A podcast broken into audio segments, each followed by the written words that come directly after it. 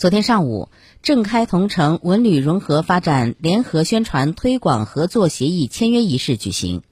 郑州市副市长孙晓红、开封市副市长黄玉国出席仪式。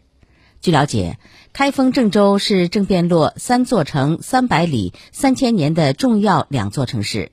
是贯彻落实黄河流域生态保护和高质量发展最为密切的两个城市。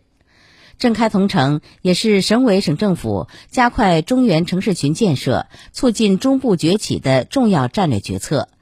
特别是在当前疫情防控常态化和做好六保工作、完成六稳任务形势下，更是促进两地文旅产业优势互补、资源共享、互为客源地、紧密合作、共同发展的重要机遇。